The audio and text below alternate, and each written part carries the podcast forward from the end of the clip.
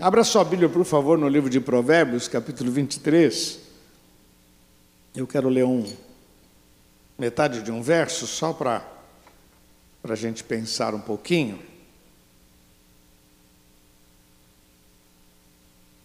O versículo 7, eu acho muito legal esse, essa expressão. 23, versículo 7. Porque como imaginou a sua alma, assim é. Amém? Novamente. Porque como imaginou a sua alma, assim é. Outra vez. Porque como imaginou a sua alma, assim é. Vamos orar. Pai, nós nos reunimos aqui para buscar a tua face, para receber a tua palavra. Me conceda graça, Senhor, eu quero ser um instrumento nas tuas mãos para fortalecer os corações. Senhor, eu me sinto tão feliz em poder ser instrumento nas tuas mãos. Tão feliz em poder dizer que o Senhor é a nossa fonte de vida, de esperança.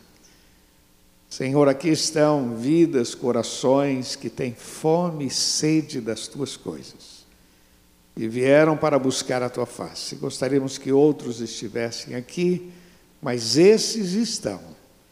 E que saiam daqui fortalecidos, alimentados. Usa a minha vida, Senhor, eu quero ser um instrumento nas tuas mãos e não aceitamos que o mal tenha liberdade em nosso meio e declaramos que só o Senhor é Deus, em nome de Jesus. Amém, Senhor. Amém.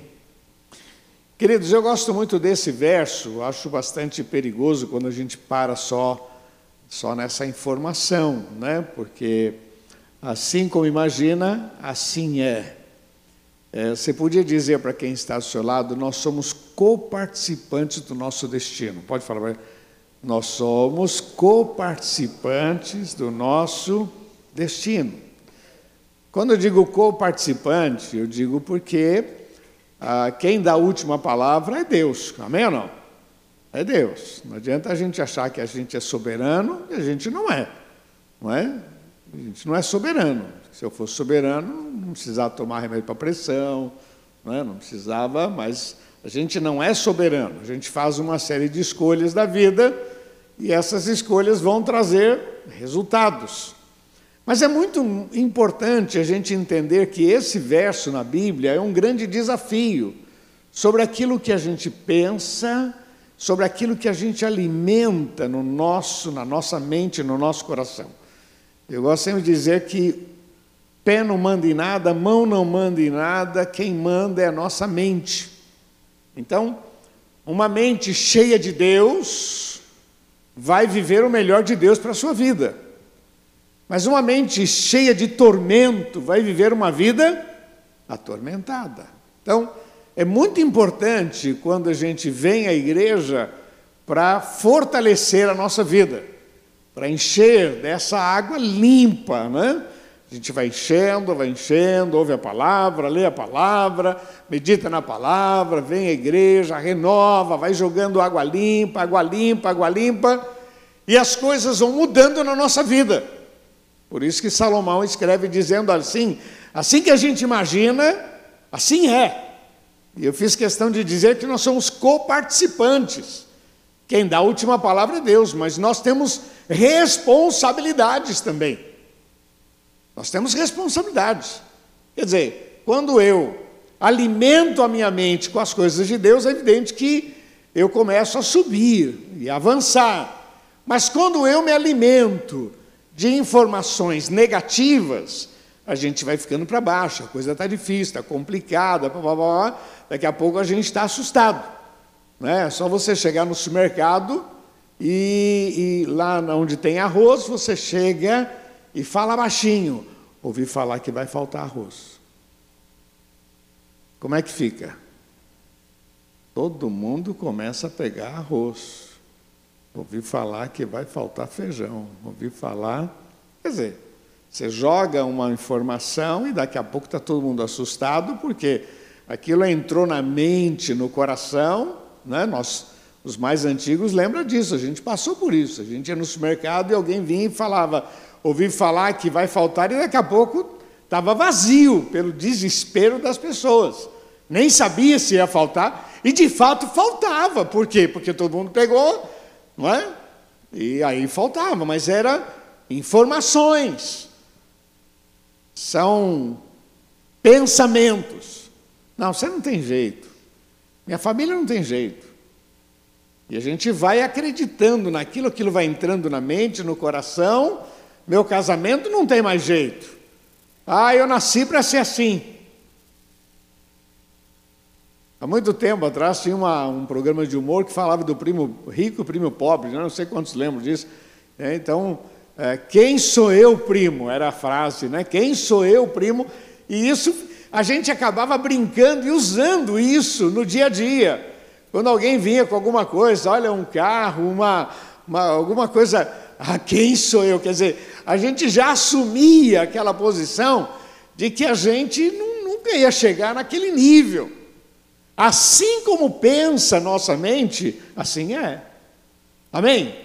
Eu queria que você guardasse isso, porque eu quero ler um outro texto e eu quero é, ser bem rápido com você, mas eu acho muito importante você entender que a, a participação daquilo que a gente pensa, daquilo que a gente carrega na mente, é muito importante para que a gente possa viver ou o melhor de Deus ou não conhecer o melhor de Deus. Tem duas coisas que eu acho muito importantes na Bíblia: fé e bom senso. Vamos falar fé e bom senso.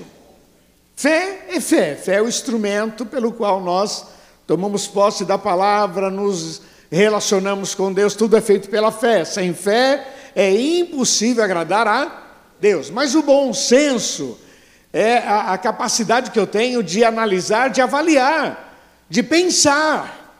Não é, não é? A gente não vive assim, fé, fecha os olhos, fica de mão. Não, não, não, não é. Não, não sou sonâmbulo. Eu tenho responsabilidade. E aí vem o bom senso aonde eu analiso, eu penso e aí eu vou agir pela fé baseado naquilo que eu pensei e analisei. Assim como pensa a nossa mente, assim como imagina, assim é. Amém? Tá bom? Tá bom. Abra sua Bíblia, por favor, no livro de Números, capítulo 13. Acho que aqui vai ajudar a gente a compreender melhor isso, números. Livro de Número, capítulo 13.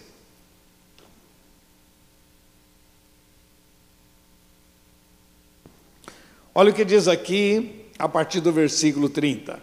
Então Caleb fez calar o povo perante Moisés e disse: Subamos com vontade e possuamos-la em herança, porque certamente prevaleceremos contra ela. Vamos lembrar que eles estavam aonde eles queriam estar.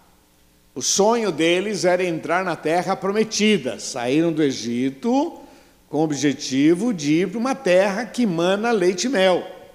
Havia uma promessa de Deus e eles acreditaram nessa promessa e assim seguiram Moisés, passaram por experiências tremendas, desde as dez pragas lá no Egito, como passar pelo Mar Vermelho, passar a seco, foram sustentados com o maná, foram sustentados, foram guardados com uma coluna de fogo aquecendo à noite, com uma coluna com nuvens protegendo durante o dia, quer dizer, estavam vivendo sim coisas fantásticas.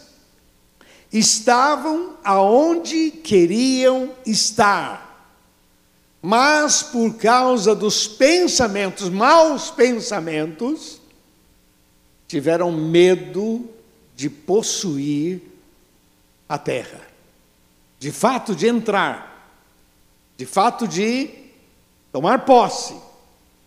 E diz aqui no versículo 31: Porque os homens que com eles subiram, disseram: Não poderemos subir contra aquele povo, porque é mais forte do que nós. Tá ok? infamaram a terra que tinham espiados. Porém, os filhos de Israel, dizendo: A terra pelo meio da qual passamos a espiar é terra que consome os seus moradores, e todo o povo que ali vimos no meio dela são homens de grande estatura. Também vimos ali gigantes, filhos de Anak, descendentes dos gigantes, e éramos aos nossos olhos como gafanhotos, assim também éramos aos seus olhos. Eu queria que você entendesse o seguinte: eles estavam onde eles queriam estar, estavam onde eles queriam estar, sonharam em estar ali na terra prometida, estavam ali, na porta, na porta. Uma vez eu vi uma frase que eu achei muito legal: não importa se você está a 5 milímetros da porta ou a 5 quilômetros, se você não está, não entrar, você está do lado de fora. Mas eu estou pertinho, está perto.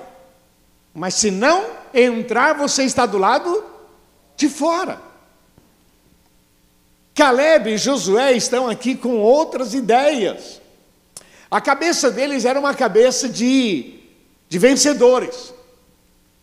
Eles disseram: Deus nos dará. Meu irmão, quando o Senhor mandou para Moisés, Moisés envia espias para que eles espiassem a terra. A ideia era que eles voltassem com um relatório fantástico. A terra é boa, maravilhosa, tal, tal. Um, um relatório que desse ânimo. E eles vieram com um relatório que trouxe desânimo. E eles disseram: olha, lá é uma terra boa, é verdade, tudo aquilo que Deus falou é verdade, mas não é para a gente. É uma terra que consome o seu povo, lá tem gente forte, tem guerreiros, tem cidades fortes, e olha, tem uns camaradas lá, são altos, são gigantes. Nós éramos aos seus olhos como gafanhotos. E eles eram para nós também gigantes, nós nos sentimos também pequenos. E aí Josué e Caleb disseram: não, não, pessoal, não é assim. Vamos entrar. Deus vai nos dar vitória. Dá para você entender aquela, aquele texto que nós lemos? Assim como imagina a sua mente, assim é?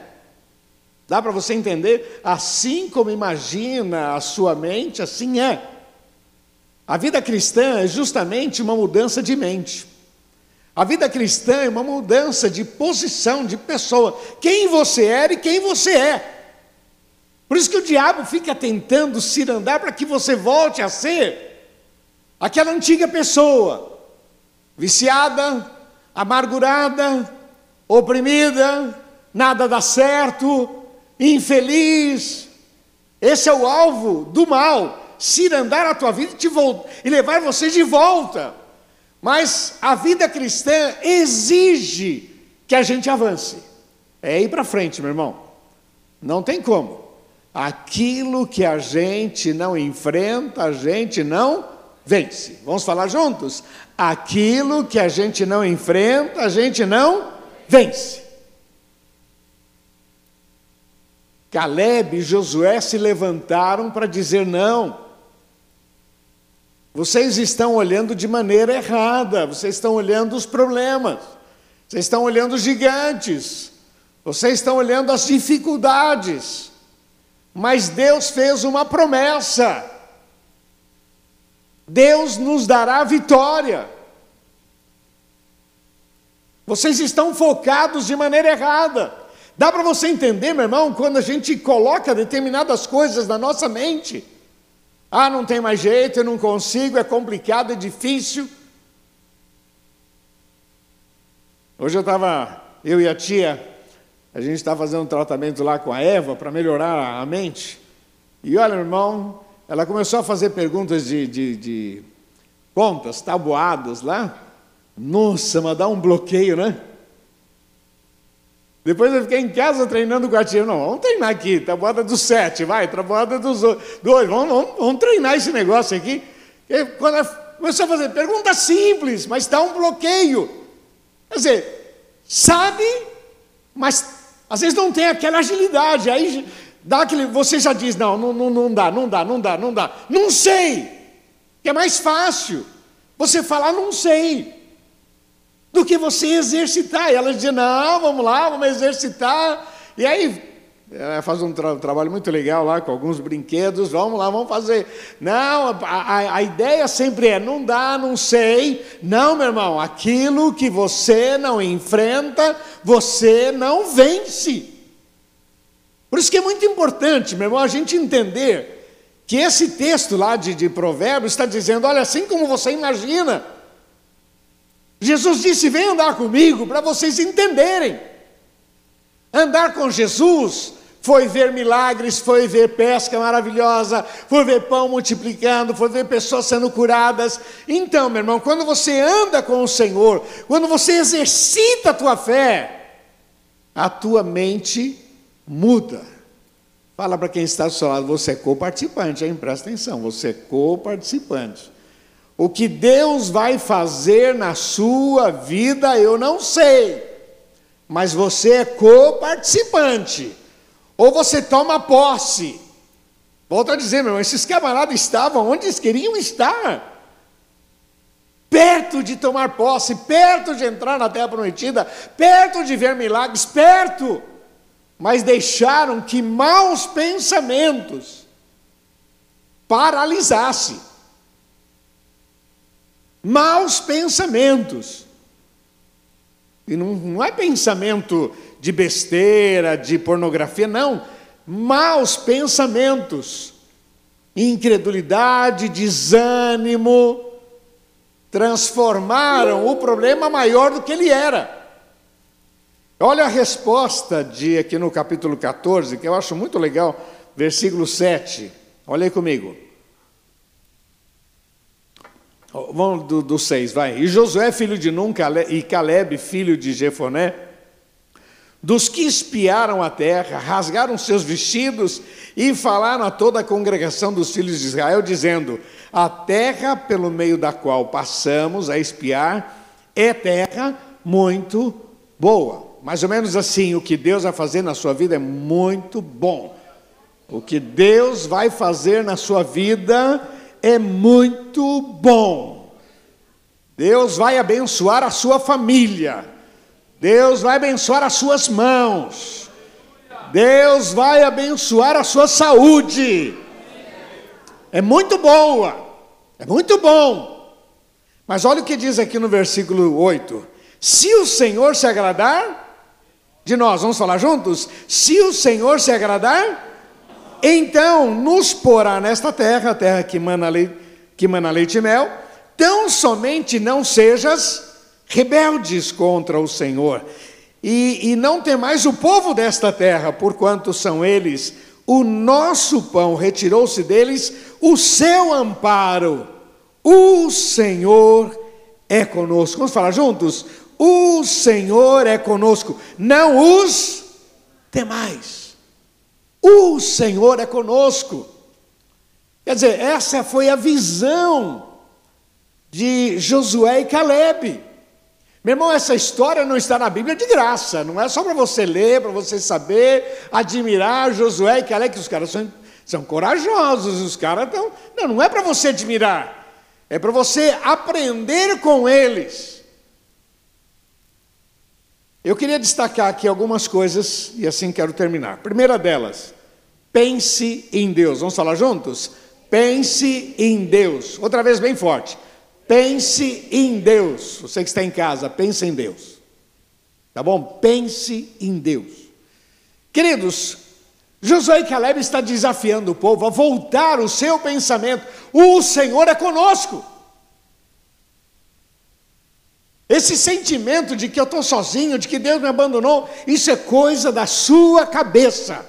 Há uma promessa do Senhor dizendo: nunca te deixarei, nem te desampararei.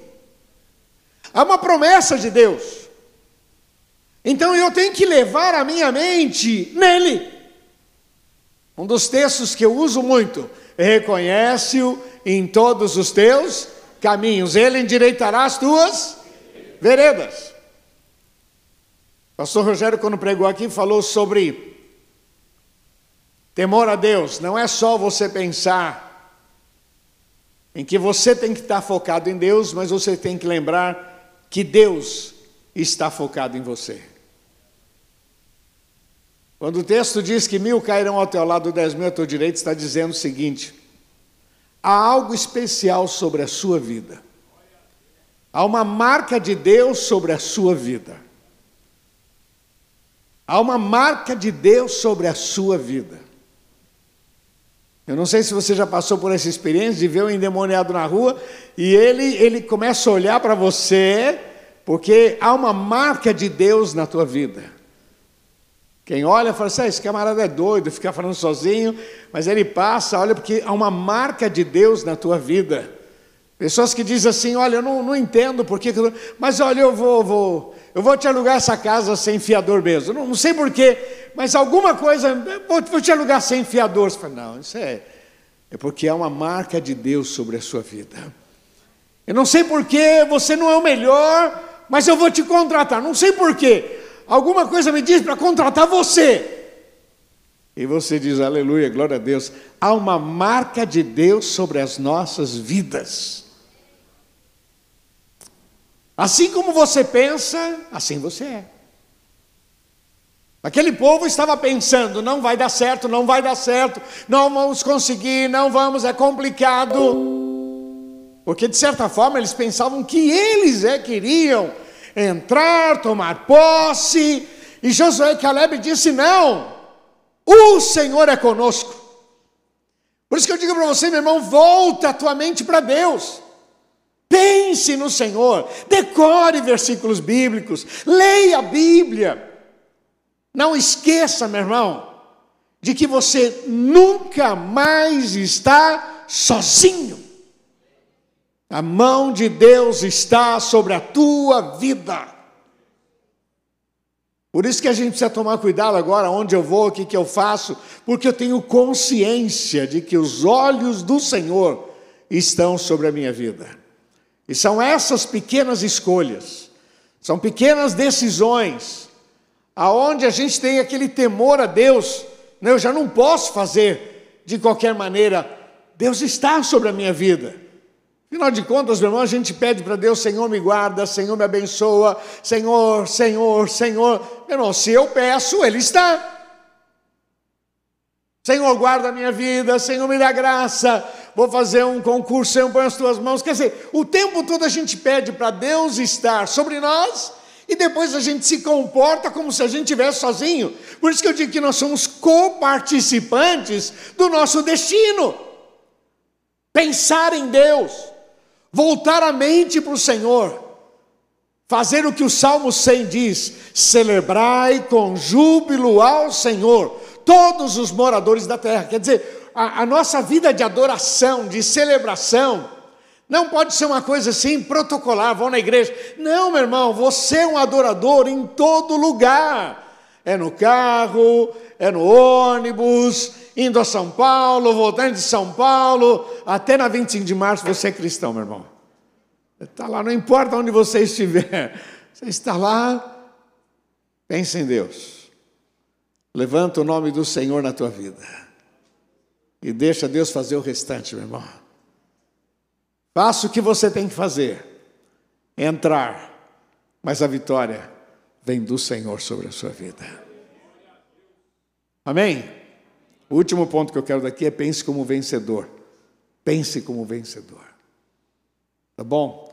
A segunda questão que eu queria deixar para você, que eu acho muito importante, é pense nas promessas de Deus. Você pode falar isso para quem está do seu lado?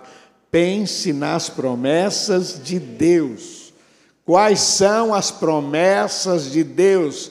O que, que você leu na Bíblia que isso caiu no teu coração como uma revelação de Deus para a tua vida?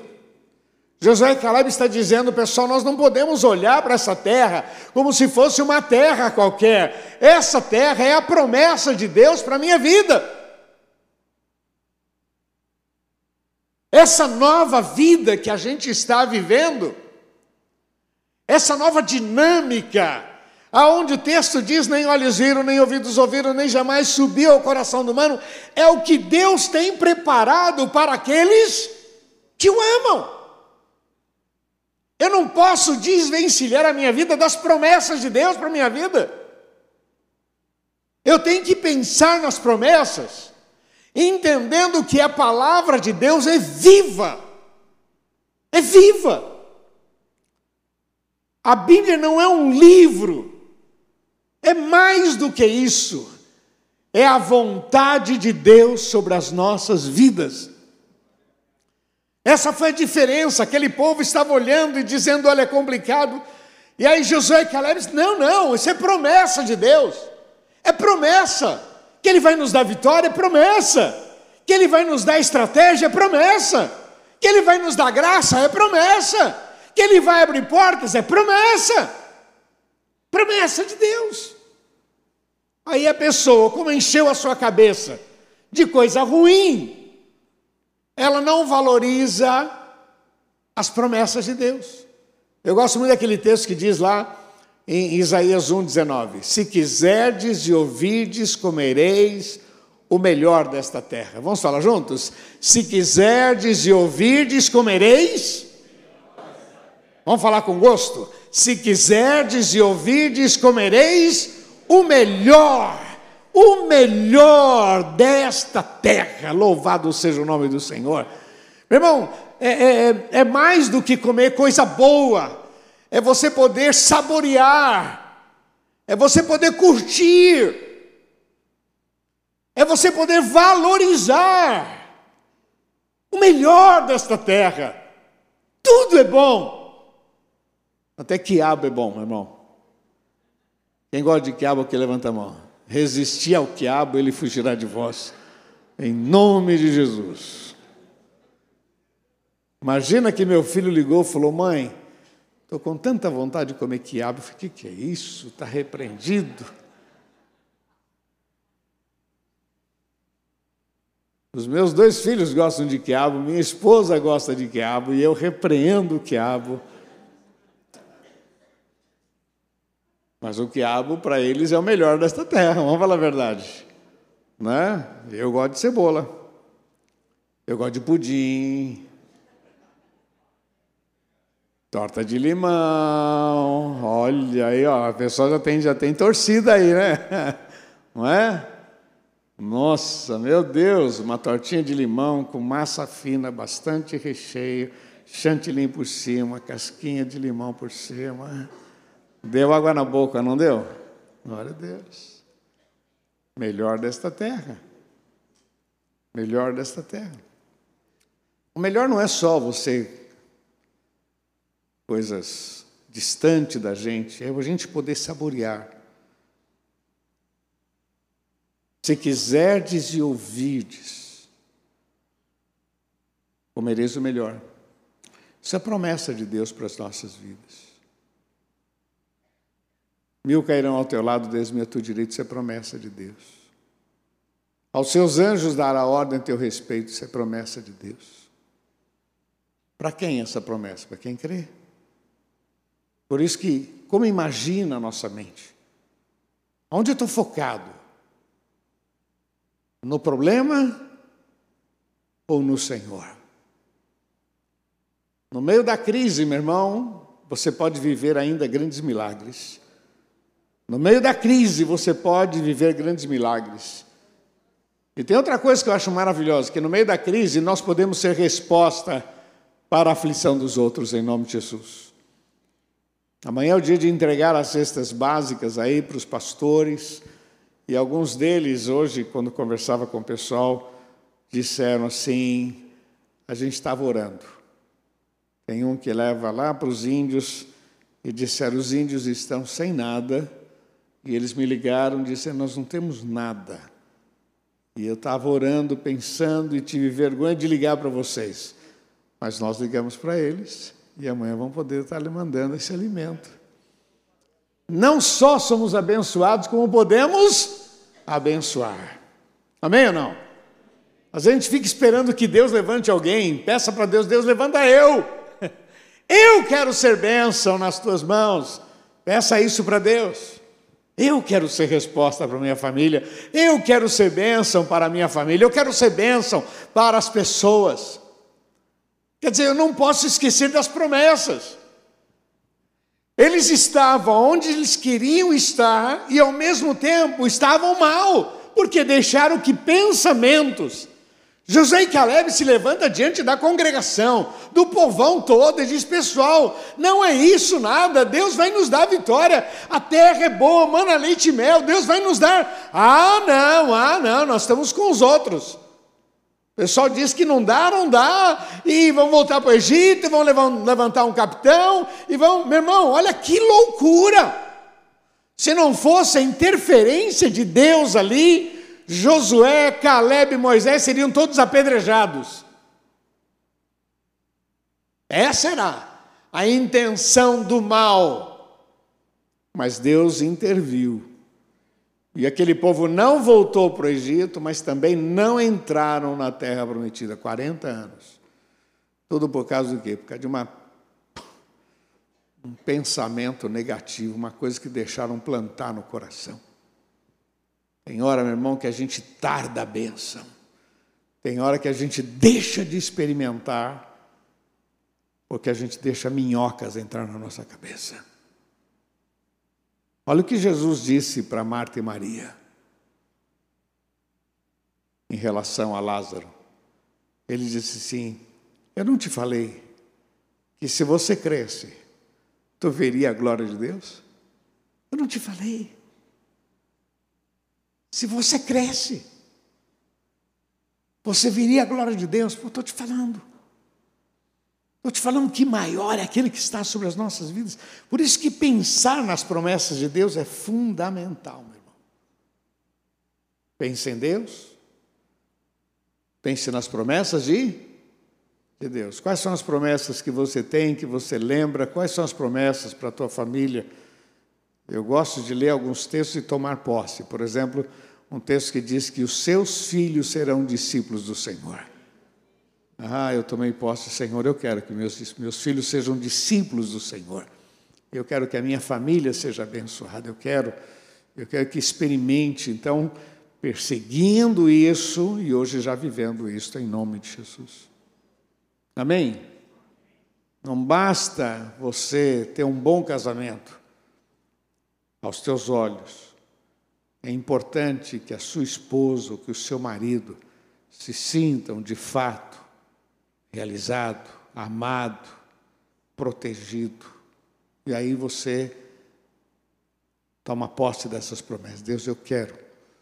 Quando a gente diz ainda vou viver os melhores anos da minha vida, não é simplesmente eu quero viver, quero ver. Não, é mais do que isso. Eu quero ver a tua glória sobre a minha família.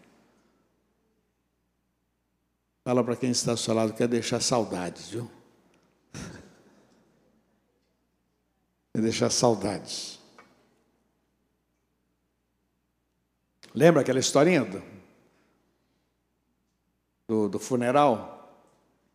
Em que estava lá o um morto, e estava a esposa, as filhas, tudo ali. Chegou um irmãozinho, meio penteca, mais animado. Começou a orar: Senhor, levanta, Senhor, ressuscita em nome de Jesus. Senhor, põe as tuas mãos. A dona do defunto falou: Irmão, vem cá, se ressuscitar, vai para tua casa. Deixa do jeito que está. Jesus sabe o que está fazendo não se mete. Tipo assim, isso daí não deixou saudade. Você deixa como é que está. Tem uns irmãozinhos que são mais animados, né? Eu quero deixar saudades, em nome de Jesus. Amém ou não? Sabe outra coisa que eu queria deixar para você? Porque aqui no versículo 8, 14, 8, disse: O Senhor se agradar de nós. E eu queria desafiar você, tenho incentivado é, importa agradar a Deus. Vamos falar juntos? Importa agradar. Amém? Importa agradar a Deus. Quando meus filhos eram pequenos, eu dizia para eles: o teu dever é me dar alegria, porque filho, filho é pequeno, não precisa trabalhar. Eu vou trabalhar, eu vou sustentar, eu vou guardar, mas em contrapartida ele tem que me dar alegria. Quando chegar em casa tem que me dar beijo. Tem que fazer festa quando eu chego em casa. Porque tem que me dar alegria. Aí eu penso em relação a Deus. Nós temos que dar o quê? Alegria. E não aborrecimento. Tem gente que murmura o tempo todo, que lamenta o tempo todo, que acha que, que, que não é justo. Todo mundo é abençoado, ele não é abençoado. Mas fala a verdade, abençoar um chato não é fácil.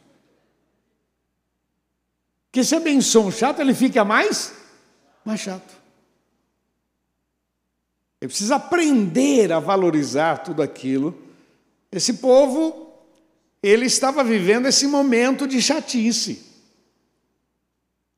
Josué e Caleb se levantam numa só voz e dizem: se o Senhor se agradar de nós, se nós produzirmos alegria. Para mim, um grande texto que fala sobre isso é Jó, capítulo 1.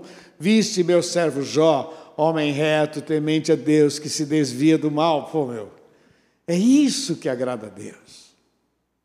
Ah, porque eu dou um grande dízimo. Dízimo não agrada a Deus. Não, não, não é. Não é. é mais do que isso, meu irmão. Tem que ser agradável, gente boa, que tem temor a Deus, que o dízimo é consequência, não é causa. Gente boa, que gosta de servir ao Senhor, que tem temor a Deus. Eu coloquei aqui algumas coisas: fé, Sim, sem fé é impossível agradar a Deus. Confiança plena, saber o que agrada, não é fazer o que você quer. Me perdoe a sinceridade, não adianta ficar acendendo uma vela achando que Deus está cantando parabéns. Não é o que você pensa, não é o que você quer. Precisa saber para ele o que, que agrada a Deus, o que, que agrada. Temor agrada a Deus. Amar o próximo agrada a Deus. Lembra que o Senhor disse: porque você me deu de comer, você me vestiu, eu estava preso. Disse, Não, Senhor, quando a gente viu o Senhor com fome, preso, doente, quando você fez a um desses pequeninos, a mim fizeste. Então, quando você é bênção nas mãos de Deus, para abençoar os outros, isso é agradável a Deus. Eu gosto de dizer, meu irmão, que a gente tem que ser confiável.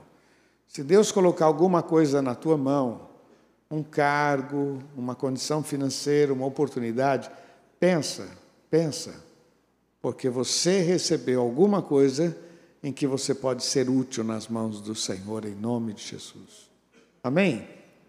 Infelizmente, tem pessoas que, quando recebe algum benefício, alguma coisa, ele pensa que é para ele. Não, meu irmão, não é a gente, mas Deus vai usar a gente em coisas maiores em nome de Jesus. Agradar. Obediência à palavra, temor, humilhação, louvor, celebração. Andar em novidade, comportamento, não negociar a fé, resistir o mal e assim por diante. Como é que eu posso agradar a Deus no trânsito? Como é que eu posso agradar a Deus na minha maneira de vestir, de ser? Como é que eu posso agradar a Deus no meu palavreado? Tem determinadas coisas que não é palavrão, mas não combina com crente, concorda ou não? Tem palavras que não combinam com você. Tem lugares que não combina com crente. Ainda que não seja pecado, mas não combina, não, não combina. E aí eu tenho que pensar nisso. Tem olhares que não combinam. Tem coisas que a gente se dá liberdade, mas não está certo isso. Então a preocupação da gente agora é como agradar a. Foi o que ele falou aqui, olha, se o Senhor se agradar de nós, não somos nós que vamos entrar e possuir. O Senhor nos porá nesta terra. Não é você. Mas é Deus que vai fazer milagres na sua vida. É Ele quem vai dirigir os seus passos. Nós só somos coparticipantes, nós, nós acreditamos, nós tomamos posse, a gente rever esses pensamentos, mas não somos nós. Eu não sei fazer milagre, você não sabe. Mas Ele sabe, louvado seja o nome do Senhor. Eu não tenho poder, mas Ele tem poder. Eu não tenho estratégia, mas Ele tem estratégia. Agora, eu sou coparticipante, quem tem que crer sou eu. É você. Quem tem que profetizar a bênção sobre a sua família é você. Quem faz o milagre é o Senhor, mas quem, quem declara, quem profetiza, quem toma posse somos nós. E a última questão aqui que eu acho muito legal é pensar como vencedor. Amém? Vamos falar juntos? pensar como vencedor. Meu irmão, tem algumas histórias na Bíblia que eu acho muito legal, uma delas é essa, quando Josué e Caleb pensava como vencedor. Passaram 40 anos, 40 anos depois, toda aquela geração morreu, nasceu uma nova geração, mas Josué e Caleb foram preservados, louvado seja o nome do Senhor. Porque tinham cabeça de vencedor. Eu separei aqui alguns textos um deles lá, quando em 2 Crônicas, capítulo 32, quando Ezequias fala sobre aquela situação de Senaqueribe, ele diz assim: Com ele está o braço de carne, conosco o Senhor nosso Deus para guerrear as nossas guerras. Isso é cabeça de vencedor. Parece que nós vamos perder, mas há um maior sobre as nossas vidas. Parece que não vai dar certo, mas nós estamos firmados nas promessas de Deus. Parece, parece, mas eu tenho cabeça de vencedor. Parece que a porta fechou, mas na hora certa o milagre vai acontecer em nome de Jesus. Quer dizer, cabeça de vencedor. Não é porque uma coisa não deu certo, que a porta se fechou. Não, meu irmão, não, não, não. Há um processo muito, é, muito grande, aonde Deus vai preparando a nossa vida. Quando a nossa igreja era pequena, lá na, na Conselheira, lá na Pedro Lessa ainda, e eu pedia para Deus, Deus, dá crescimento, orava, e era aquela luta, né? Pô, a gente está pregando, a igreja não cresce, não cresce, tal. Via, às vezes, outros pastores crescendo, a nossa não crescia, estava aquela luta, e sempre pensando aonde está o erro, tal, tal, tal, tal. Aí vai passando o tempo, a gente vai entendendo que Deus está preparando a gente para coisas maiores. Já pensou uma criança nascer grande? já nasce com 15 anos. Não, não pode, tem que ser pequenininho, e você vai tratando, e vai corrigindo, vai orientando, vai abençoando. Né? Eu sempre pensei nos meus filhos, né, que a gente tem que preparar a criança, quando chega na adolescência, a gente tem que dar só aqueles últimos retoques, para com 18 anos dizer, pessoal, esse é o resultado. Então eu tenho que preparar para chegar aquele momento e poder. Mas se você não prepara, deixa a pedra bruta o tempo todo, aí quando chega na adolescência vai querer fazer os últimos cortes, não dá, não dá, é pedra bruta. Então você tem que pegar ela lá e lapidando, corta aqui, tal, tal, vai formando. Daqui a pouco tem aquela joia, aquela coisa maravilhosa. Tudo tem o seu tempo, tudo tem a sua hora. Eu tenho que ter cabeça de vencedor. Vamos falar juntos? Cabeça de vencedor. Não pode ser cabeça de bagre. Tem cabeça de vencedor, mente de vencedor. Por isso que a gente lê a Bíblia, para que a nossa mente mude.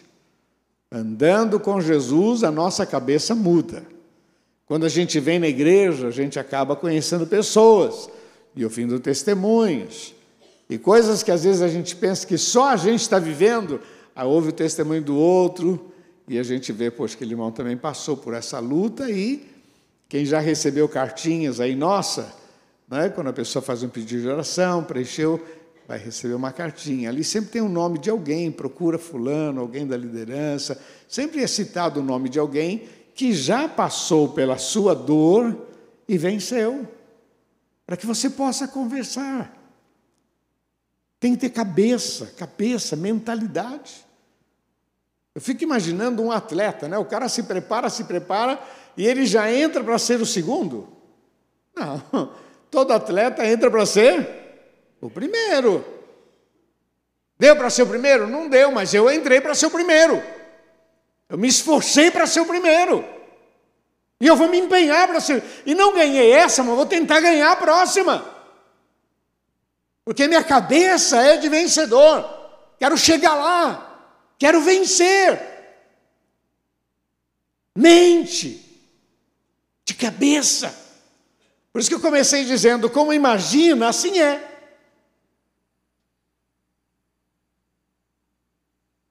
Queridos, eu gostaria muito que você recebesse essa palavra e que você fosse para casa pensando nisso.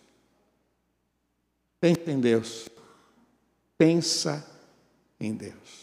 Pense nas promessas de Deus para a tua vida, o que, que você já ouviu da palavra. Pensa em como agradar a Deus.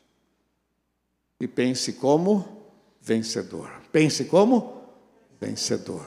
Pensa. Em nome de Jesus.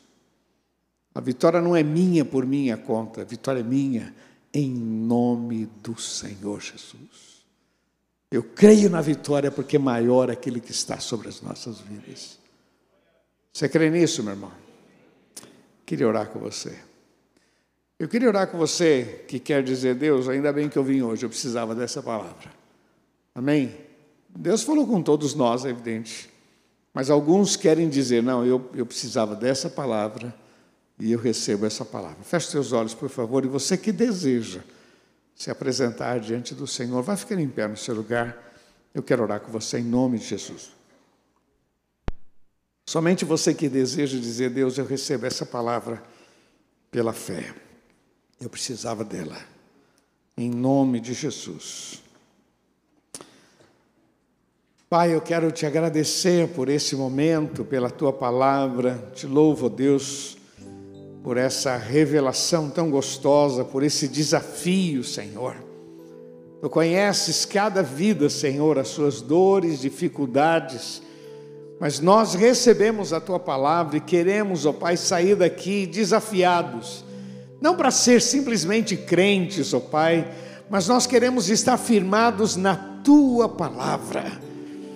Mente de vencedor, comprometimento, Senhor, visão Oh Deus amado, cubra com teu sangue. Aqui estão, ó Pai, vidas que também passam por desafios, questões familiares, questões no trabalho, questões, ó Pai, de estudo, faculdades, ó Pai, desafios. Mas, Senhor, que a tua mão esteja sobre cada vida e eles possam ver o Senhor em cada momento porque a tua palavra diz: nunca vi um justo desamparado e nem a sua descendência mendigar o pão. Há uma promessa do Senhor sobre as nossas vidas, que o Senhor cuida da nossa vida. Senhor, confirma esta palavra e abençoa cada um destes em nome de Jesus. Que saiam daqui, Senhor, com essa mente, mente de vencedor, ó Pai, com vontade de avançar Estamos aonde queremos estar, mas queremos avançar para coisas maiores em nome de Jesus. Estamos aonde queremos estar, viemos à tua casa, viemos para ouvir a tua palavra, mas não vamos ficar parados, queremos avançar para viver coisas novas em nome de Jesus. Repete comigo, diga: Senhor Jesus, eu tomo posse, bem forte, eu tomo posse da tua palavra e eu quero viver coisas novas. Usa a minha vida. Em nome de Jesus. Eu recebo a tua palavra pela fé em nome de Jesus. Vamos aplaudir nosso Deus, vamos.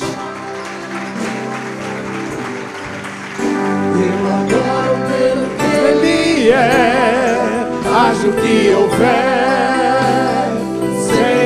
a Deus.